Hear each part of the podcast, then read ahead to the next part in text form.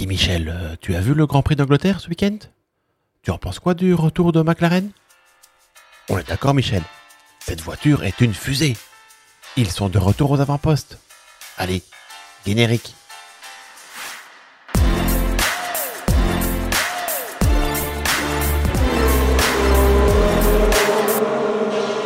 Salut à tous et bienvenue dans ce nouveau podcast du Bistro Francorchamps. Alors, le Bistro Francorchamps, c'est quoi? C'est le seul podcast qui va vous parler Formule 1 et charcuterie. Pour ce dixième numéro, nous allons revenir sur quatre faits marquants du Grand Prix d'Angleterre 2023. Nous allons également, comme à chaque fois, nous encanailler d'une excellente charcuterie. Au menu du jour, un bon morceau de fromage du comté.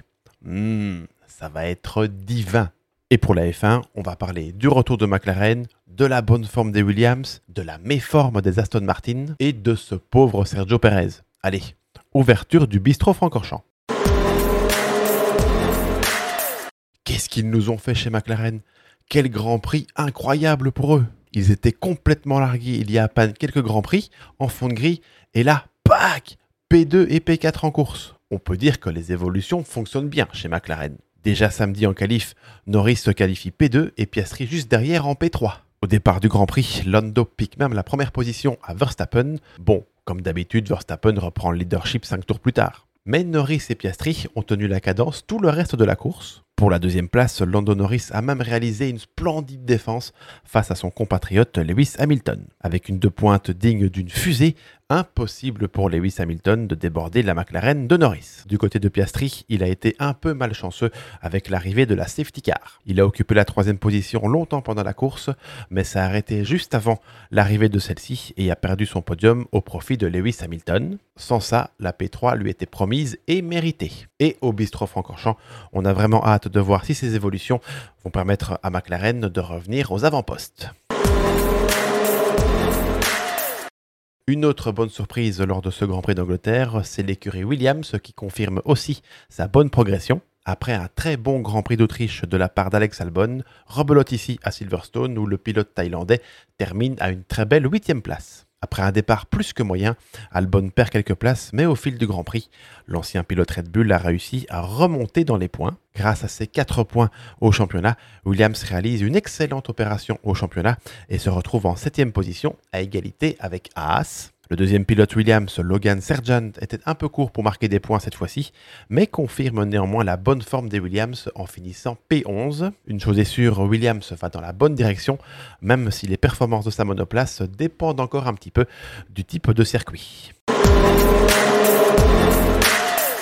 Ah, nous voici arrivés à ce moment de jouissance des papilles gustatives, la dégustation de notre charcuterie. Alors aujourd'hui nous avons un petit morceau de fromage c'est du comté. Chez Bistro Francorchamps, on aime beaucoup le comté. J'ai pris un petit bout de baguette. Je coupe. Voilà. Je le mets. Je mets le petit morceau sur mon pain. C'est divin. Allez, encore un petit peu pour la route. Mmh. Excellent. Allez, on retourne à la F1 et au Grand Prix d'Angleterre. Aston Martin vient de vivre un de ses week-ends les plus difficiles de la saison. Habitué au podium depuis le début du championnat, Fernando Alonso a dû se contenter seulement d'une septième place à l'arrivée, mais l'Espagnol avait prévenu, Silverstone ne convenait pas aux monoplaces vertes. Pas de quoi de faire paniquer El Matador, qui reste confiant dans le développement d'Aston Martin. Les Anglais sembleraient d'ailleurs tout proches de basculer les ressources sur la voiture de 2024, laissant presque tomber cette saison 2023. Sans développement pour les prochains Grands Prix, Aston Martin pourrait un peu reculer dans la hiérarchie en espérant des jours meilleurs pour 2024. De son côté, le coéquipier de Fernando Alonso, Lance Stroll, continue de faire n'importe quoi et s'est fait remarquer en accrochant Per Gasly et provoquer l'abandon du pilote français. Va falloir muscler ton jeu, Lance. Muscle ton jeu, Lance. Sergio Pérez ne voit toujours pas le bout du tunnel chez Red Bull. Encore une fois, le Mexicain n'est pas parvenu à se qualifier pour la Q3 alors que son coéquipier Verstappen enchaîne les pôles positions. Parti 15e au départ, Sergio Pérez termine quand même ce Grand Prix à la 6e place. Heureusement que Pérez parvient à remonter en course, mais c'est quand même le minimum quand on pilote une voiture comme sa Red Bull. Pour l'instant, son avenir chez Red Bull n'est pas encore menacé, mais quand on connaît la politique de l'écurie Red Bull, il ne serait pas étonnant que Perez n'aille pas au bout de son contrat s'il continue à enchaîner les mauvaises performances. De toute façon, remplacer Perez, ok, mais par qui? Il n'y a aucun bon pilote disponible tout de suite sur le marché. Allez, on jette un coup d'œil au championnat. D'abord du côté des pilotes. Max Verstappen est toujours loin devant avec 255 points. 99 points devant Sergio Perez qui en compte 156.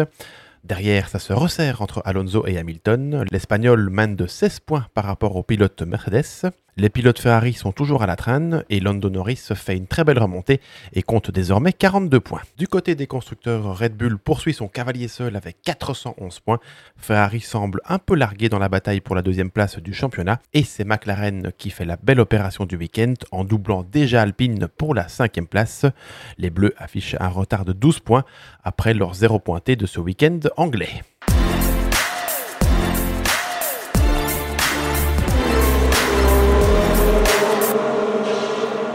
Voilà, voilà, c'est la fin de ce podcast du Bistro Francorchamps numéro 10. N'hésitez pas à le liker, à le partager et à nous donner vos commentaires sur ce Grand Prix d'Angleterre. Vous pouvez également écouter ce podcast en audio sur Spotify et sur toutes les autres plateformes. N'hésitez pas non plus à aller faire un tour sur nos différents réseaux sociaux.